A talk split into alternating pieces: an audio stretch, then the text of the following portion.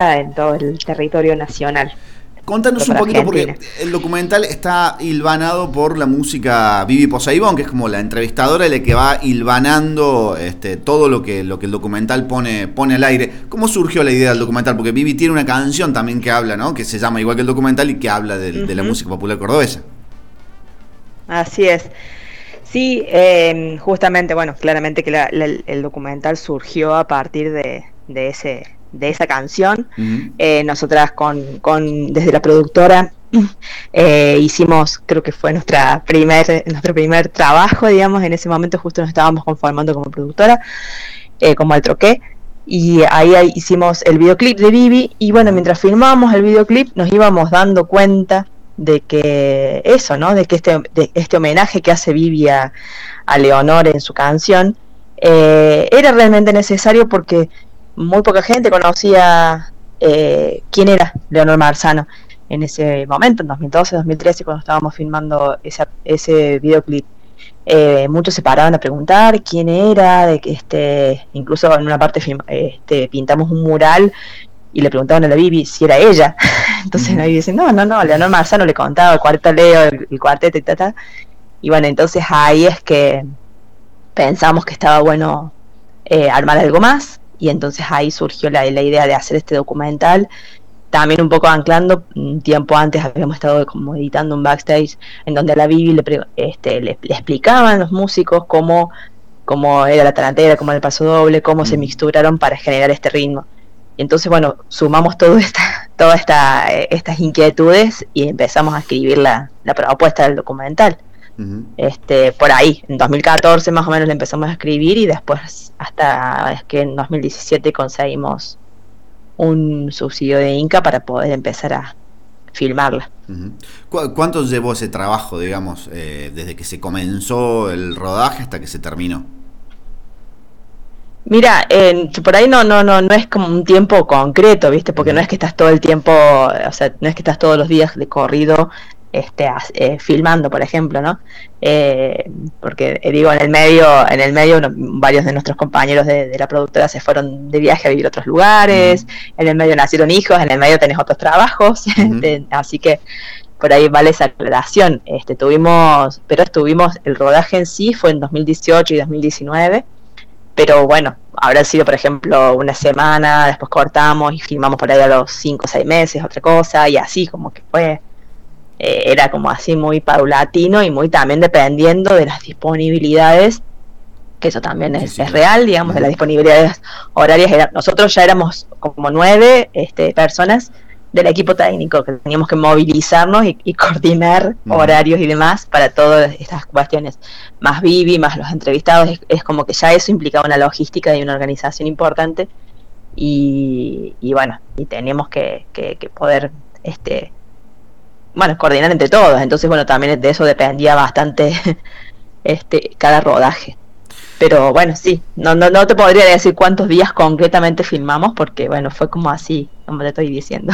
Pero fue en esos años. El documental muestra realmente mucho trabajo. Yo le cuento a la gente que tiene, nada, eh, antropólogos y antropólogas invitados. Está el periodista Alejandro Dago, Pablo Ramos, Víctor Pinto. Eh, como músicos está el Turco Oliva, el Negro Videla, eh, Carlitos Rolán, como entrevistados, ¿no? dentro del documental. Hay evidentemente mucho trabajo. Y la sensación que me deja es que ustedes arrancan, digamos, por recomponer esa historia de la mujer que empezó a crear ese, ese ritmo mezclado ahí con la tarantela y el paso doble, pero que después abrieron una caja de Pandora, porque el documental, cuando uno lo ve, también le deja la sensación de la cantidad de aristas que tiene para analizar la música popular cordobesa. No sé si a ustedes en la producción le habrá pasado eso.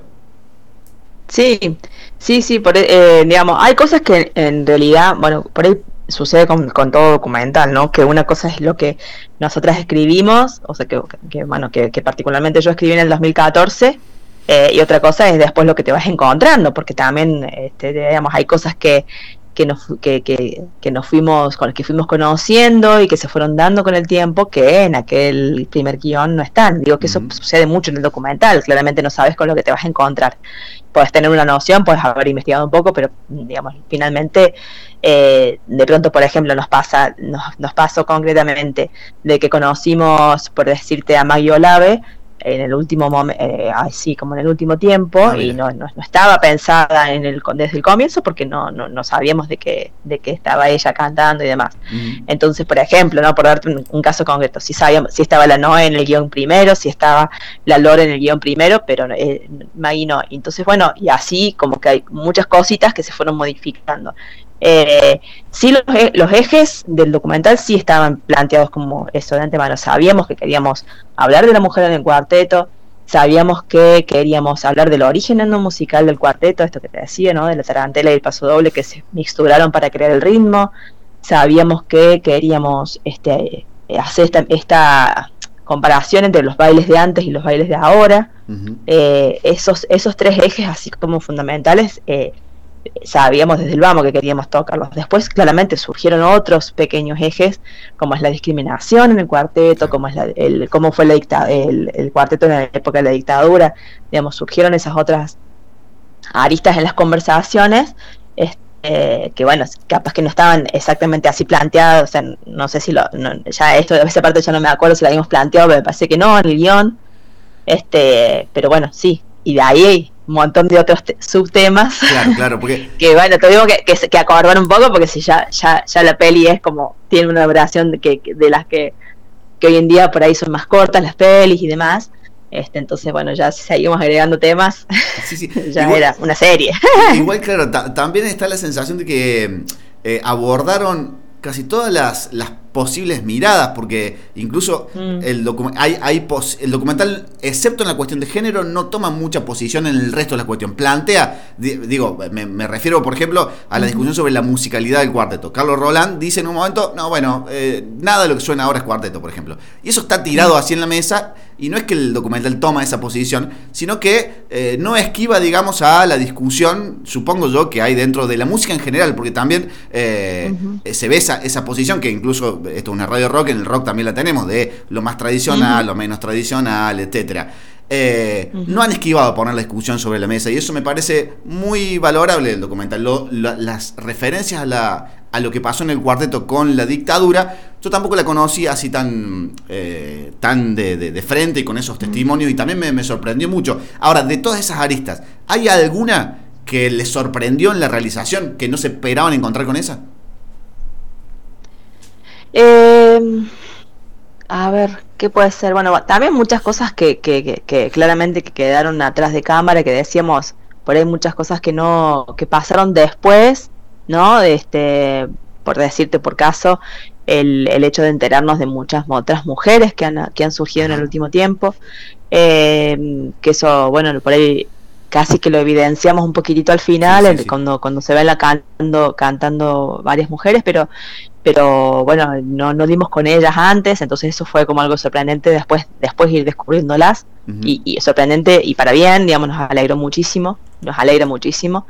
Em, pero después, mm, sí, no sé, no sé si es algo que nos sorprendió. Lo que sí por ahí, eh, eh, digamos, en, esto que venías, en esta enunciación que venías haciendo antes de, este, de la pregunta, eh, a, mí particularmente me, me, gusta y prefiero, al menos eh, creo que fue, bueno, eh, fue un intento este, hacerlo, no dar una, una posición tajante de, de una, no, dar una verdad absoluta, ¿no? Esto que voy a decir, dejarlo sobre la mesa. O sea, sí, viste que dice Carlitos Roland plantea esto, ¿no? De, de, de que lo que hay ahora no es cuarteto, digamos, ¿no?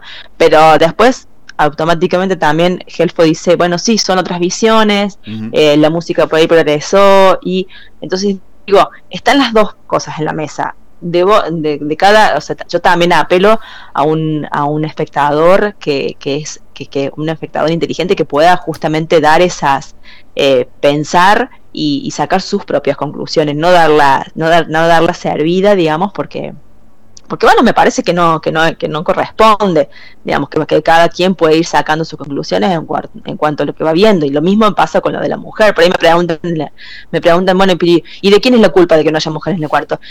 Y no es, no hay de una sola persona, no es de un solo ámbito de una sola me mm. parece que por lo que por lo que se va viendo por lo que estuve este, escuchando y, y, y, y, uno va palpando ahí con, la, con, con, con, las otras chicas y con los otros espacios y con las otras personas a las que les preguntábamos que muchos a decir ni ni se lo preguntaban, por ejemplo.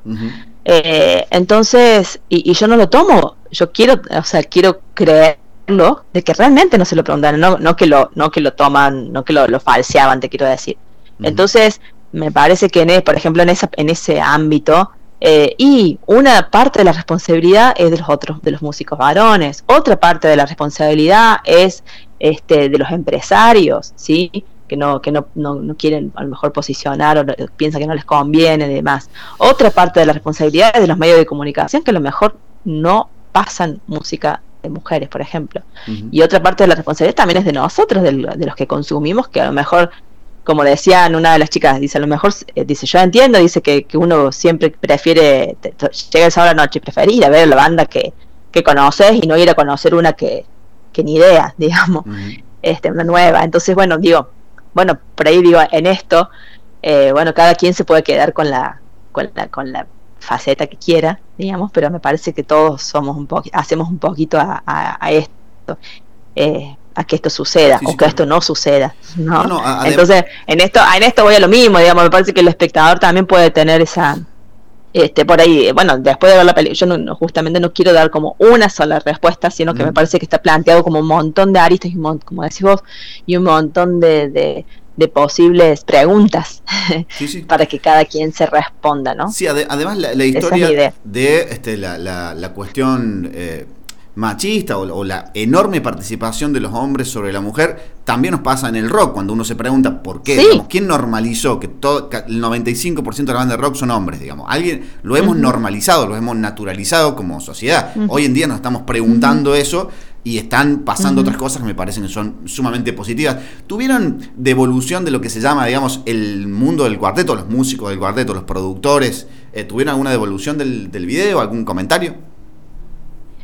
Eh, y todavía no sé si, algunos este, lo han estado viendo. Me han estado llegando algunas devoluciones, pero déjame pensar si específicamente del cuarteto ya me han se está estrenando en estos días, ¿no es cierto? Claro, claro. Este, no, me parece que todavía no, no sé si los si la habrán visto. Claro, claro, hay que este, Sí, es por ahí, eh, no sé, el chicos del, periodistas del cuarteto que sí que la que la han visto, les ha gustado y que les ha que les ha emocionado muchísimo. Y bueno ya estuvimos hablando con, con algunos de ellos. Este y pues, digamos sobre todo emocionado viste este de que estén el, el, el Eduardo y el Carlitos y, y, bueno este escucharlos ahí que, que ya no están entre nosotros no este pero mm, no la verdad que todavía no, no me ha llegado devolución específica del cuarteto. Bueno, nosotros volvemos a recomendar el documental, incluso para los que por ahí no, no escuchamos asiduamente, asiduamente cuarteto, porque es la discusión que plantea el documental es una discusión que la podemos dar en cualquier este género, género musical. Está atravesado, digamos, porque tiene que ver con la cultura popular, está atravesado eh, incluso las la cuestiones del rock tiene algunas perlitas como ¿no? E, e, este juego con la ficción, ficciona mm. o recrea aquel primer, aquel primer baile de cuarteto, eh, me parece este, fantástica esa, esa, esa apuesta a una ficción adentro del documental y tiene algunas anécdotas que son también, este, que no las quiero spoilear a todas, así que las vamos a dejar ahí, lo vamos a invitar a que lo vean. Eh, hasta mañana está este, Madre Baile allí en cont.ar, así que lo super, lo super recomendamos para lo que nos gusta la música, básicamente. ¿no? Sí, la música y un poco la historia de nuestra Córdoba también. vale que el documental no pretende, no pretende ser un, un documental histórico, porque claramente que se desvía bastante de eso, pero, pero bueno, creo que, que te guste o no el cuarteto, por ahí me parece que está bueno conocer, digamos, esta, esta historia. Hay alguien que llega a decir, no me acuerdo cuál entrevistado, que el cuarteto en algún momento fue peronista y popular. Se las dejo así para que vean el documental. así es. Eh, Carolina, muchas gracias por esta comunicación, felicitaciones por el documental. Y bueno, nada, eh, hacemos la invitación a los oyentes para que, para que puedan verlo. Bueno, bueno, muchas gracias Alexis. Y bueno, y esperamos sus comentarios también en nuestras redes sociales, nos encanta eh, recibir ahí las, los comentarios y todo, los, los, estamos guardando ahí para, para, para después también publicar y demás, así que este, encantados. Bueno, y esperemos que en unos años este, exista la posibilidad de un documental completo de este, las mujeres en el cuarteto, ¿no? Y que esto cada vez avance, claro. avance más. Porque, digo, en eso, sí, en eso sí el documental tiene una, hay una posición clara en la cuestión de género que me parece impecable. Gracias, Carolina. Bueno, gracias, Alexis. Un abrazo. Dialogamos con Carolina Rojo, directora de Madre Baile, documental que pueden ver en cont.ar y que habla de la música popular cordobesa justamente. Eh, eso, eh, recomendamos entrar y poder ver. Hay otros documentales a lo largo del...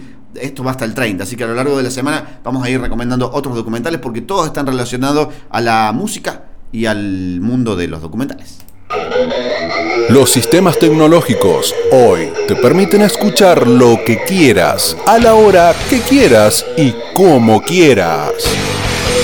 Mestiza Rock te propone 24 horas de rock nacional. El clásico, el nuevo y el del futuro. Mestiza Rock propone la radio de tu música.